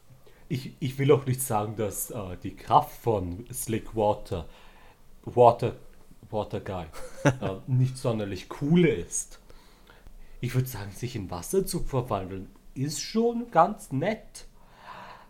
Aber Slick Water? es, geht mir, es geht mir wirklich nur um diesen Namen. Weil das zeigt einfach die Kreativität dahinter. Na gut, aber also wie gesagt, in einem Zusammenhang von dann auch so Clayface und Deathstrike und so passt er halt trotzdem wieder ganz gut rein, muss man sagen. Und wie gesagt, auch wenn Slick nicht aus den Comics kommt, er hätte gut in die Comics reingepasst. Er hätte gut reingepasst, ja. Und dann hätte er Mr. Freeze getroffen und er wäre tot. Upsi. Und da muss ich auch sagen, Mr. Freeze ist auch ein sehr kreativer Name. Aber das ist zumindest der Bösewicht-Name und nicht sein offizieller, steht auf seinem Ausweisnamen. Doch, ist es doch. Weil dann ist Mr. Freeze nicht irgendwie. Heißt, heißt, heißt Victor, also heißt Victor Fries, obwohl Fries da dann anders geschrieben ist, nämlich F-R-I-E-S. Ja, schau, das ist so. Oder V-R-I-S. Wurscht. Also auf jeden Fall, ist, er heißt trotzdem Victor Freeze, aber Freeze wird anders geschrieben als bei Mr. Freeze. Aber das ist ja die Sache. Slick Water ist jetzt nicht irgendwie, dass sie das anders schreiben. Nein, nein. Seine Eltern haben ein Kind bekommen und dieses Kind haben sie Slick Water genannt. ist die Frage, ob er als Baby sich auch schon ab und an in Wasser verwandelt hat. Weil wenn ja, dann kann ich sagen, okay, ja, das ist einfach nur ein Dad-Joke und der ist ein bisschen zu weit gegangen. Aber wenn nicht, dann ist das erste Mal der größte Zufall überhaupt. Und zweitens, was für Eltern nennen ihr Kind Slickwater?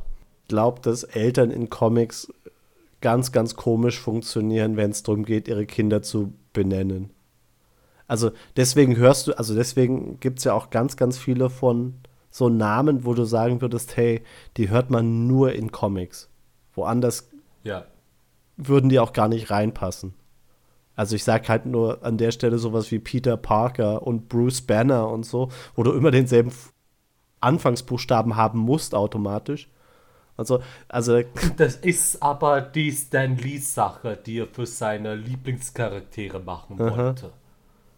Aber ja, aber dennoch, das wird man im echten Leben vielleicht inzwischen vielleicht öfter hören, weil sich die Eltern vielleicht damit was denken, aber aus natürlichen Gründen quasi, also wäre es das jetzt, gäbe es diese Comics jetzt so nicht, wahrscheinlich auch weniger, das eben, stimmt. also von daher, ich, ich liebe es ja dem Rant zuzuhören, wie du irgendwie über den Namen Slick Water irgendwie herziehst.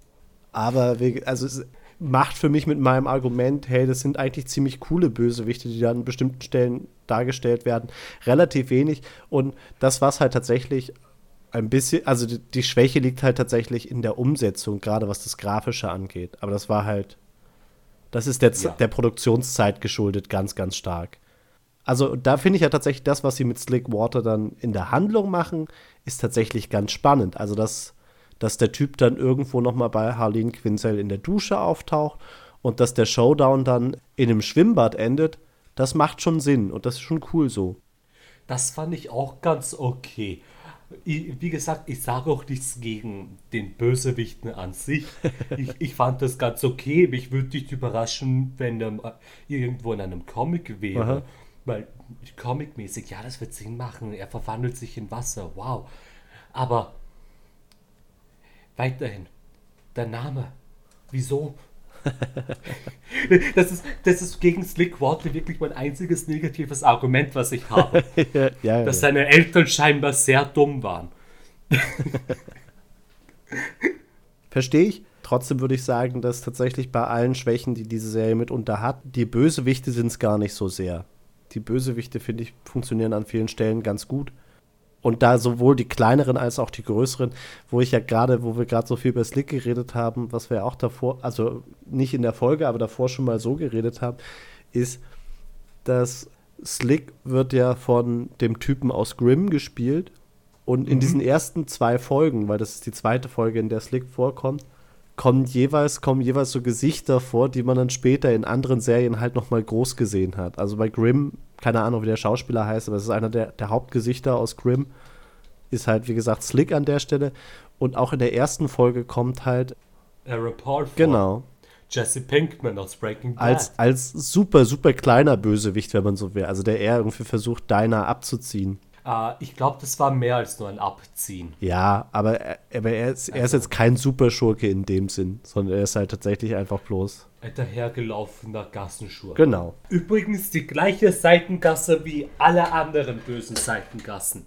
Das ist die gleiche Seitengasse, wo das mit dem Baby passiert. In New Gotham gibt es nur eine Seitengasse. Es gibt viele, viele Hauptstraßen, aber nur eine Seitengasse. Aber auf den Hauptstraßen sind wir nie, weil es eine Nacht- und Nebelserie ist. Auf den Hauptstraßen sind wir nie, weil die haben Straßenbeleuchtung. Ja. Da würde man ja die, Kriminali äh, die kriminellen Aktivitäten ja sehen. Mich würde es auch nicht wundern, wenn neben dieser Seitengasse auch ein Theater ist, aus dem vor ein paar Jahren vielleicht einmal eine Kleinfamilie, zwei, die Eltern mit einem Sohn rausgekommen sind, die in diese Seitengasse gegangen sind und dort umgebracht wurden und das Kind ist Batman. Der aber ja inzwischen nicht mehr da ist. Genau, der ist inzwischen weg, weil er hatte genug von dieser Seitengasse. Und viele, wie gesagt, es könnte auch sein, dass die Liebe seines Lebens umgebracht wurde und so. Ja, alles möglich, alles möglich. War das auch in der Seitengasse? das muss ich schauen. Das muss ich schauen, ob ich das im Intro. Äh, weil die Serie beginnt ja immer mit dem äh, Intro von von Alfred. von Ach so, du also meinst, wer, Alfred. wer spricht, Der- ja, das. Alfred Pennyworth. Genau, Pennywise. Ich habe die ganze Zeit Pennywise im Kopf gehabt, deswegen war ich so, nein, nein, nein, es ist nicht Pennywise, es ist kein Clown. Hat irgendwer da das Mashup schon mal gemacht? Quasi Batman Bestimmt. und Alfred Pennywise? Bestimmt, das würde mich nicht wundern, wenn ich das irgendwo im Internet finde. Aber eigentlich ist es oh. ist ziemlich offenkundig. Sollte man mal machen, wenn es noch nicht gemacht wurde. oh Gott, ich habe gerade so viele dämliche Ideen. Aber Alfred erzählt halt eben die Geschichte, die zu äh, Birds of Prey hinläuft. Eben Catwoman stirbt. Der, der ganze Plot, mit, was mit dem im Joker passiert ist, vor jeder Folge. Und ich muss mal schauen, ob Batwoman zufälligerweise auch in dieser Seitengasse umgebracht wurde. Ja, das, das ist ja tatsächlich, äh, aber wir bewegen uns immer, immer wieder weiter raus aus dieser Pro-Kontra-Geschichte und sind wieder mehr in unserem allgemeinen Gesprächsfluss drin, aber ist, ist glaube ich, total okay. Was da total schade ist, finde ich, dass sie benutzen ja Footage aus Batman Returns, quasi dem zweiten Tim Burton Batman, mit so Nicole Kidman, na, wer ist es? Nein, Michelle Pfeiffer. Michelle Pfeiffer als Catwoman. Dann auch in diesem krassen Lack- und Lederkostüm mit den weißen Nähten. Aber sie haben es dann halt nicht geschafft, Michelle Pfeiffer als, als Catwoman auch sterben zu lassen in diesem, in, in diesem Vorspann. Das ist darauf schade. Hab ich gar nicht, darauf habe ich gar nicht geachtet. Na, es, oh. ist, es ist eine andere Frau. Also die, die da tot am, am Boden liegt, weil wesentlich mehr macht sie ja nicht. Sie steht, also sie, sie und Huntress laufen, oder sie und Helena laufen zwei Sekunden durchs Bild und dann ist sie tot. Ah, darauf habe ich gar nicht geachtet. Das ist ein guter Punkt. Das ist ein Punkt für meine Seite. Das ist richtig.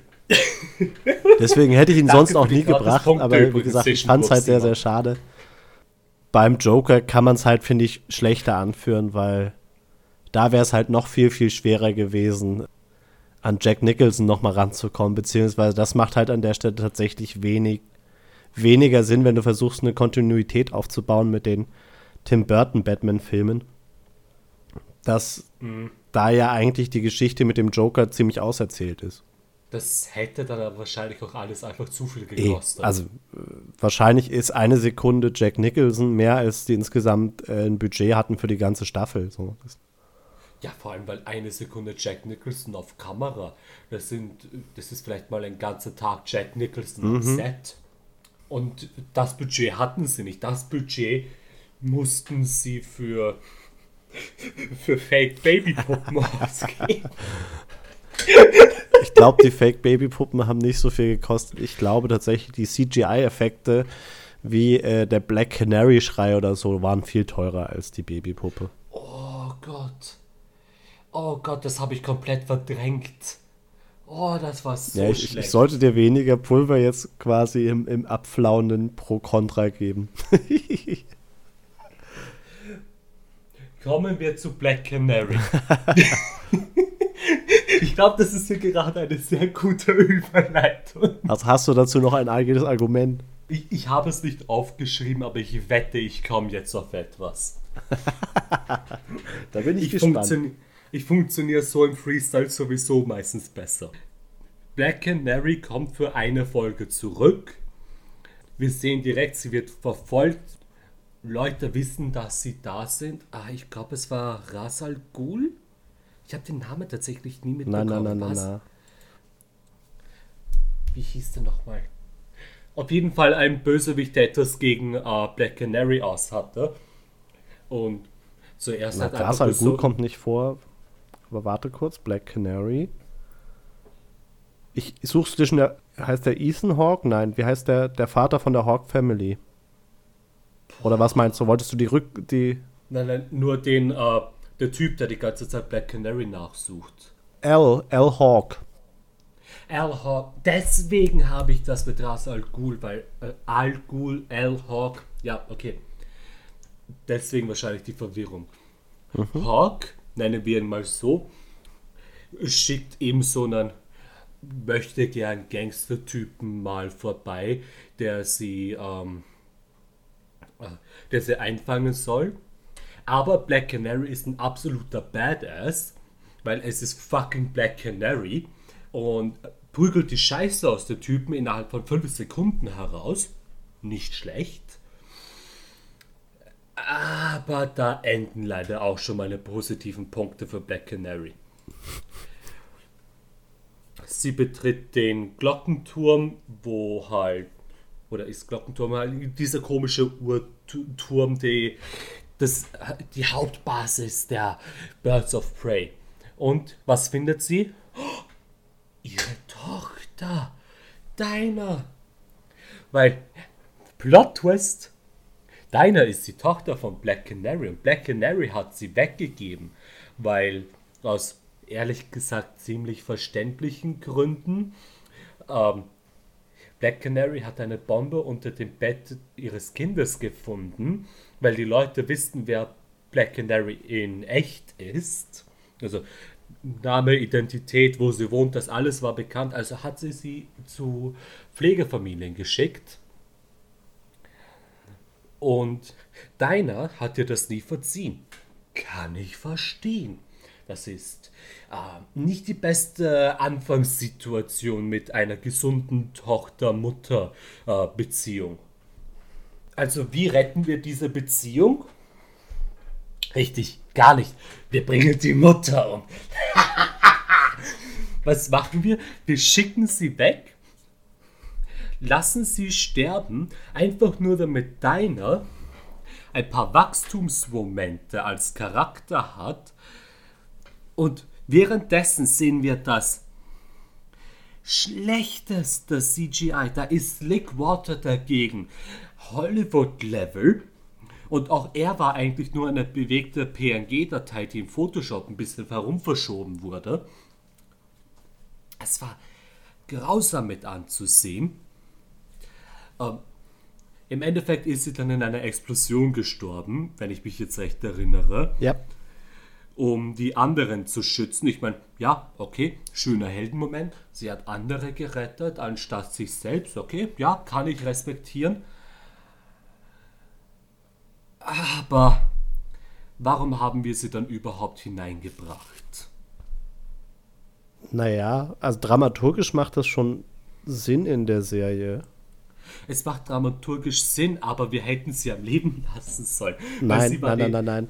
Das, also das, das hätte halt tatsächlich äh, überhaupt nicht funktioniert mit der Dynamik der Birds, wie sie da gewesen ist. Also zudem, wenn man Black Canary ins Team geholt hätte, wäre Dinah raus gewesen.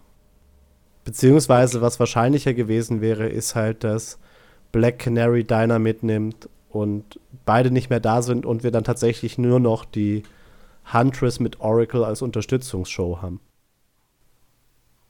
Aber an der Stelle, du musstest Black Canary reinholen, um Diners, Diners Geschichte quasi nochmal gerade zu rücken und das klar zu machen, was da irgendwie an Ballast mit ihr herum ist. Auch ein bisschen zu erklären, woher kommen denn die Meta-Human-Kräfte, die Diner hat. Das ist auch ein Punkt, weil Meta-Humans, finde ich, waren in der Serie nie gut erklärt. Das stimmt. Was ist, es kommt mir oft so vor, als waren sie sich nicht sicher, ob sie jetzt Mutanten oder Meta-Humans waren. Es wären die Writer für die Serie da ein bisschen verwirrt gewesen. Weil Meta-Humans kann ja über ähm, alle möglichen Wege geschehen. Unfälle oder so geboren. Zum Beispiel der Flash ist ja nicht mit seinen Kräften geboren worden, er wurde vom äh, Blitz getroffen. Ja, aber also ich habe immer das Gefühl, dass äh, allgemein die Sache mit den Meta-Humans im, im DC-Universum, dass das meistens relativ schlecht erklärt ist. Finde ich nicht. Ich fand, das war einfach in der Serie ein einfach nur ein Beispiel davon, dass die äh, Writer ein bisschen verwirrt waren damit, weil ah, das war doch eh eine der ersten Folgen. Ich glaube, das war die dritte, wo es den einen Metahuman-Typen gab, der Polizeiassistent von Reese, mhm. dem seine Fähigkeit ja eigentlich war, äh, die Fähigkeiten von anderen Metahumans zu kopieren. Mhm.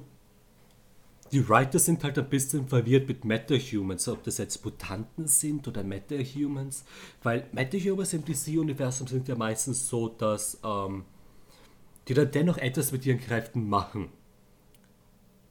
Aber die Mutanten in Marvel sind dann ja eher so auf, oh, wir müssen uns verstecken, wir können unsere Kräfte nicht zeigen, weil Mutanten halt dennoch als Beispiel für Rassismus gemacht wurden in den Comics. Das stimmt, aber im DC-Universum gibt es ja gar keine Mutanten in dem hm. Sinne, beziehungsweise die zählen dann halt auch als Meta-Humans. Eben, eben, aber dazu komme ich gleich. ähm, weil wir haben dann diesen Hausmeister, der einfach nur, schaut aus wie ein stinknormaler Typ, ist ein Hausmeister. Auf einmal wirft er Feuerbälle.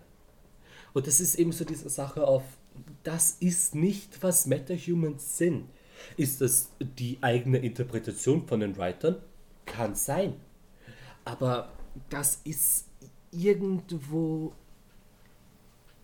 fast schon respektlos gegenüber dem Quellenmaterial. Findest du? Finde ich, ja. Weil ich finde, Metahumans sind ja deswegen so, so interessant, weil die alle irgendwo einen Ursprung haben und dann was damit machen. Und der ganze Plot dieser dritten Folge war für mich eher nur schwammig. Fast so, als wollten sie erklären, was Metahumans sind, dann auch mit dieser äh, Metahuman-spezifischen Bar und das alles. Mhm. Aber dann haben sie es dann halt irgendwo doch nicht getan. Stimmt, das war, das war hier mit dem, mit dem Mörder, der es nur auf Metahumans abgese abgesehen hat, oder? Genau. Genau, genau, das war die, wo er im Endeffekt so, also, wenn alle Metas tot sind, dann geht es mir endlich gut. Und dann ist er gestorben. Ja, also ich, also du steckst vielleicht tiefer in DC drin als ich, was das angeht, aber also ich habe nicht das Gefühl, dass das eine bessere oder schlechtere Erklärung für Meta-Humans ist und ich sehe halt auch die Respektlosigkeit gegenüber dem Quellenmaterial nicht so richtig. Weil auch, auch in den kleineren Geschichten bei DC hat es immer auch irgendwelche Leute gegeben, die sehr, sehr kleine Superkräfte hatten, mit denen sie nichts gemacht haben. Also gerade nach dem, was ist es, ein Reaktorunfall am Anfang von Flash, gibt es immer wieder mhm. ganz viele Meta-Humans, die halt nichts mit ihren Kräften machen, sondern halt einfach bloß Kräfte haben, weil sie von diesem großen Unglück betroffen waren. Und dieses, diese, diese Geschichte von einem Mörder oder von einem Bösewicht, der nur auf Meta-Humans Jagd macht, die gab es ja tatsächlich schon häufig in verschiedenen Serien und Filmen. Ja. Ja, das ist das ist ein Konzept, was halt gut funktioniert. Weil du damit halt auch viel einfach zeigen kannst. Aber ich kann, ich habe Probleme damit, wirklich meinen Finger drauf zu geben, was mein Problem damit war. Aber ich hatte Probleme damit. Okay, okay, okay. Das liegt jetzt komplett an mir. Ich kann das gerade nicht wirklich genau ja, na, passt, passt voll. Also wir, wir sind sowieso schon äh, zeitlich ziemlich, ziemlich gut drin. Also es wird, glaube ich, eine relativ lange Folge, was ich nicht erwartet hätte oh, eigentlich. Oh, stimmt, ich sehe es gerade. Ja, ja. Alter. Ja, aber es pa passt ja voll. Aber das heißt halt, dass wir langsam irgendwie bei, bei den Argumenten eher so im Bereich vom Bauchgefühl sind. Und von daher vielleicht, vielleicht ja. schauen wir noch, dass wir ein, zwei Argumente austauschen, die halt ein bisschen besser zu pinpointen sind, um dann langsam aber sicher auf ein Fazit zuzusteuern. Hast du noch Argumente am Zettel oder im Kopf? Uh, aufgeschrieben nichts mehr, nein. Ich lasse die Show jetzt voll dir. und, ab, und arbeite dann mit dir mit. Passt. Ich habe ich hab schon noch zwei, drei eins, das, wo wir aber nicht drüber reden müssen, weil wir, das haben wir in der einen oder anderen Variante schon diskutiert, dass nämlich das Writing, so gut oder schlecht es ist, mir schon Spaß macht. Und da halt dann gerade irgendwie im Vergleich zu, zu auch heutigen Serien, die halt auch äh, nicht wesentlich besser oder schlechter das machen. Aber für mich funktionieren viele der Dialoge als Comic-Dialoge sehr, sehr gut und damit verbunden ich finde, dass die Serie das wirklich ziemlich gut schafft, eine bestimmte Comic-Ästhetik, die halt gerade keine Realität ist, in eine Realfilmserie quasi zu übersetzen. Also immer mit den Restriktionen der Zeit, die es damals war. Mhm. Aber sowohl von der Art und Weise, wie Figuren angelegt sind, als auch dargestellt sind und halt miteinander reden und leben und so, finde ich halt eigentlich, dass der Spirit von, wie gesagt, einer bestimmten Comic-Ästhetik sehr, sehr gut an der Stelle funktioniert und da ist. Was ich positiv finde. Also, wenn man sagt, hey, okay, klar, das ist eine Realverfilmung, aber im tiefsten Inneren, im Kern ist es halt trotzdem ein Comic, den wir da sehen. Ja, und wir wissen alle bei Comics, hey, die können gut sein, die können schlecht sein. Wie bitte was? Dann hätte ich das Ganze dann doch lieber animiert gehabt.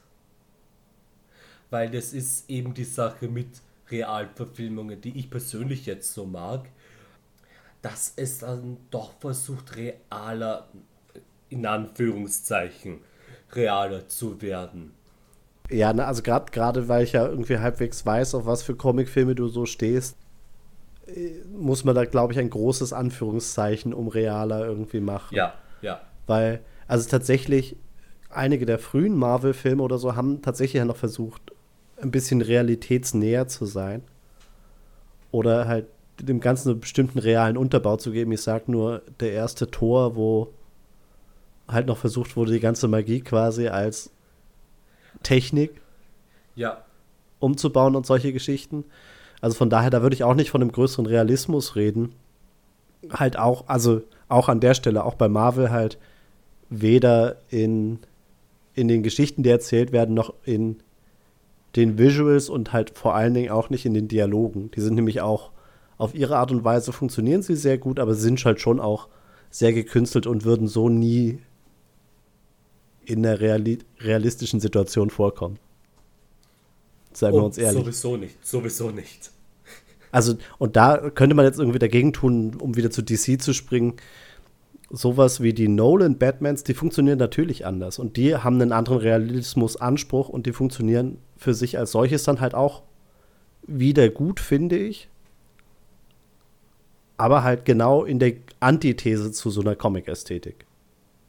Mhm. Dass die sagen, hey, wir nehmen die Inhalte der Comics und versuchen dem Ganzen etwas sehr Realistisches überzu, überzustülpen. Ja, ja, da kann ich nicht mal was dagegen sagen, das stimmt.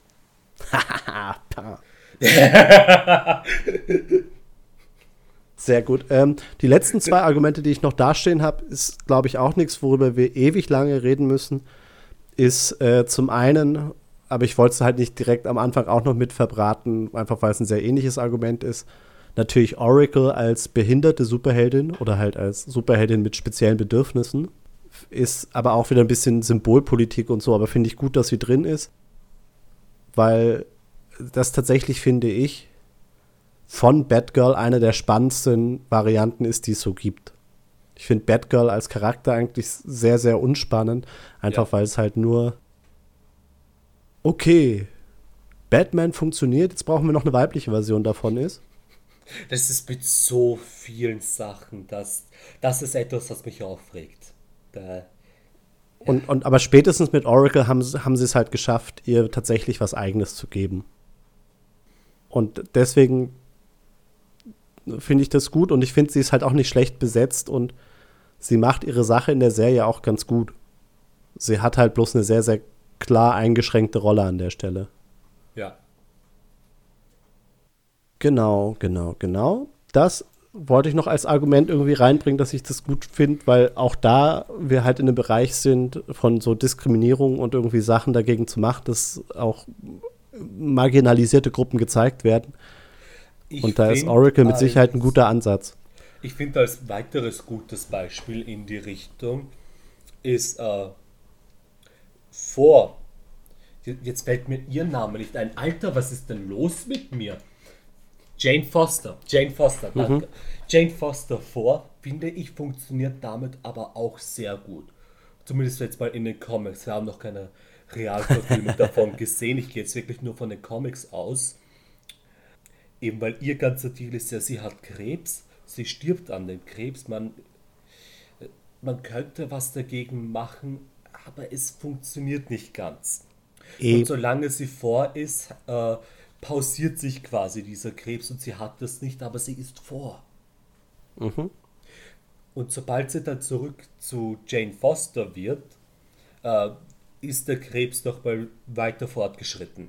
Eh, genau, und auf die Art und Weise kannst du es halt irgendwie zum Thema machen. Also man könnte jetzt an der Stelle auch nochmal Daredevil oder so reinbringen, der halt auch irgendwie eine ganz, ganz klare Beeinträchtigung hat. Aber genau, das, das, das fand ich nochmal gut und finde ich ein Pro-Argument dafür, dass das in Birds of Prey halt vorkommt und da ist. Und halt auch, finde ich, sehr, sehr selbstverständlich ständig mitläuft. Mhm. Also, dass das irgendwie auf der einen Seite nicht arg, arg problematisiert wird und sie halt Es trotzdem halt ihren. so. Genau, es ist halt so und es funktioniert gut und halt äh, hat keine argen Einflüsse darauf, was irgendwie sie mit ihrem Liebesleben macht und und und. Es ist halt einfach so, wie es ist. Und wie gesagt, das fand ich insgesamt ganz gut und fand auch die Darstellung ziemlich gut. Und mein letztes Argument, aber das ist halt auch eher, also bewusst als letztes auf, aufgespart und ist vielleicht kein, kein gutes Argument für die Serie, so wie wir sie haben, sondern halt eher für die Idee der Serie als solche.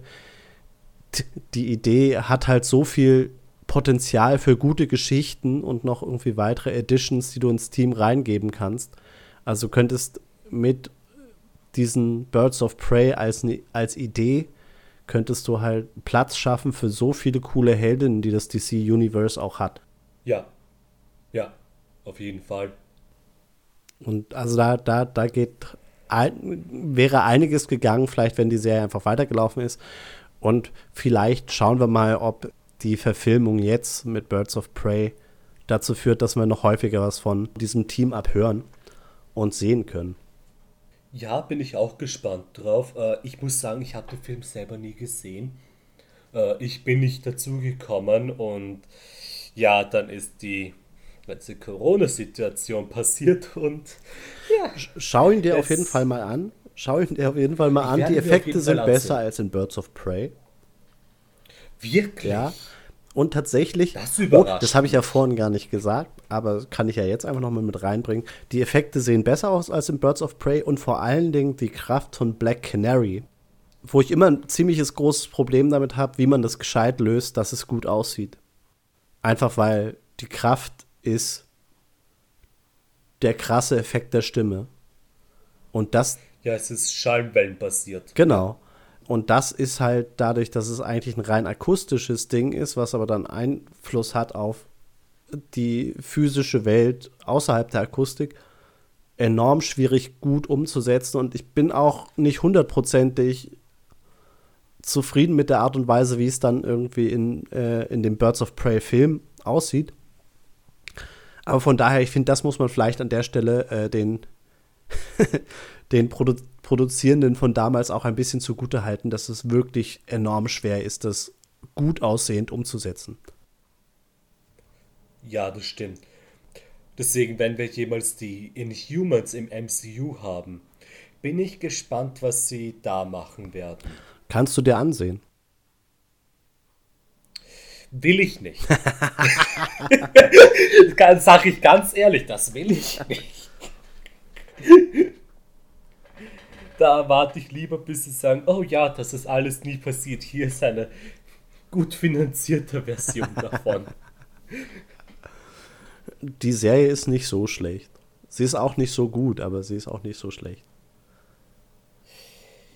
Kann man sich anschauen, genauso wie man sich Run äh, Runways mal anschauen kann. Runaways? Ru- Stimmt, Runaways existiert ja auch. Ja. Das habe ich wieder komplett vergessen. Und ich glaube, Runaways wird auch tatsächlich noch weiterhin produziert. Also ich glaube, die sind noch nicht fertig. Das kann durchaus sein. Wie gesagt, ich weiß es wirklich nicht. Das, äh, Okay, gut.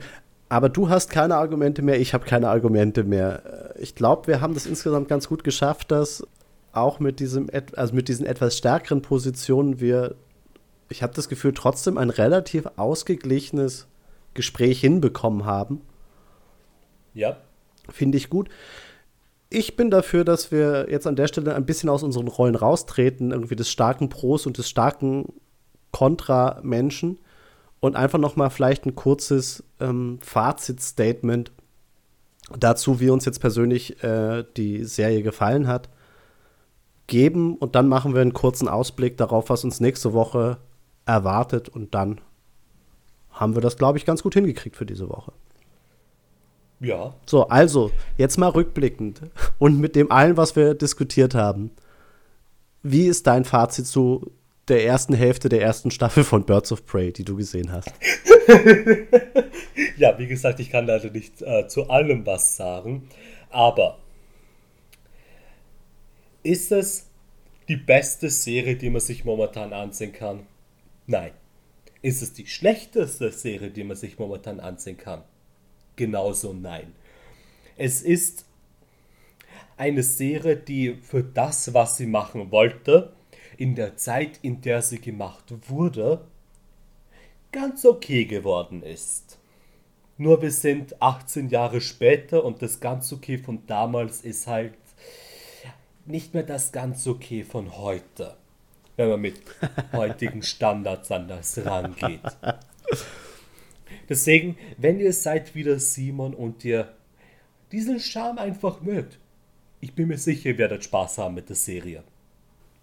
Bestimmt. Genau. Also und hast mir damit perfekte Klinke in die Hand gegeben. Ich kann dir sehr, sehr gut zustimmen, dass es nicht die beste und nicht die schlechteste Serie ist. Wenn es mehr als diese erste Staffel gegeben hätte, ich hätte es mir angeschaut. Ich wäre dem treu geblieben und hätte damit auch, glaube ich, noch weiter viel Spaß gehabt. Und kann aber halt wirklich auch mit dem trashigen Writing und dieser Art und Weise zu erzählen sehr gut was anfangen und sehr, sehr gut über die, die Schwächen im teilweise Schauspiel und ganz viel in, im CGI und Umsetzungssektor sehr gut hinwegschauen.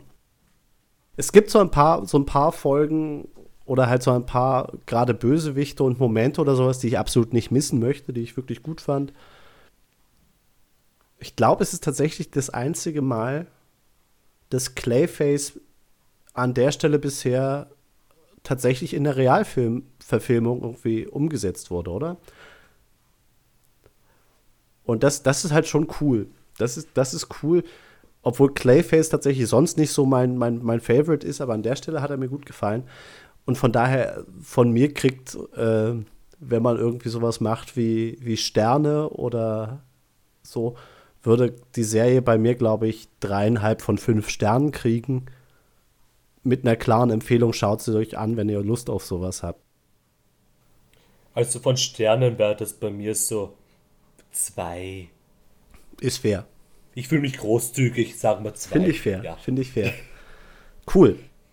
Die Folge hat mir total viel Spaß gemacht. Ebenso. Also bei allem, was davor, was davor schiefgelaufen ist in Sachen Technik und Streaming und wieder Technik, glaube ich, wir gehen jetzt raus mit irgendwie einer ziemlich coolen Folge. Das Glück im Unglück. Genau, also und haben damit auch noch mal ja ein anderes Format ausprobiert. Wie gesagt, schreibt uns in die Kommentare oder als Privatnachricht auf Facebook oder Twitter oder wo auch immer. Schreibt uns, wenn ihr sagt, hey, ihr fandet das cool. Schreibt uns, wenn ihr sagt, hey, wir fanden das uncool. Äh, schreibt uns allgemein, wenn ihr das, was wir, was wir, was wir machen, wahr, wahrnehmt und mit uns kommunizieren wollt. Das wäre super. Und zu diesem Punkt dann natürlich auch noch meine Aussage. Wir sind auf Twitter at Bewegtpenis, wir sind auf Facebook als Bewegtpenis, bewegtpenis.at und ihr findet uns auf YouTube als Bewegtpenis. Wir sind auf allen euren Podcast-Plattformen, wir sind auf iTunes, wir sind auf Spotify. Ihr findet uns. Sehr richtig, Dankeschön. Und das war jetzt unsere vierte Folge der Staffel. Die Staffel hat ja insgesamt acht Folgen. Dementsprechend, wir sind gerade auf dem besten Weg zum Höhepunkt in der Dramaturgie dieser Staffel. Dementsprechend, was wir nächste Woche diskutieren werden, sind zwei Monumentalfilme aus dem MCU, nämlich Avengers Infinity War und Avengers Endgame. Wir haben die Folge schon aufgenommen. Sie ist auch ein bisschen länger. Mhm. Aber hat auch ganz, ganz viele schöne Momente und hat viel, viel Spaß gemacht. Ich glaube, an der Stelle muss ich gar nicht so viel erklären, was es mit Avengers Infinity War und Endgame auf sich hat. Das habt ihr entweder mitbekommen oder ihr müsst tatsächlich einfach auf die Folge warten. Aber wir wünschen euch trotzdem viel Spaß. Macht euch heute noch einen schönen Tag und wir hören uns nächste Woche wieder. Bis dann. Ciao. Ciao.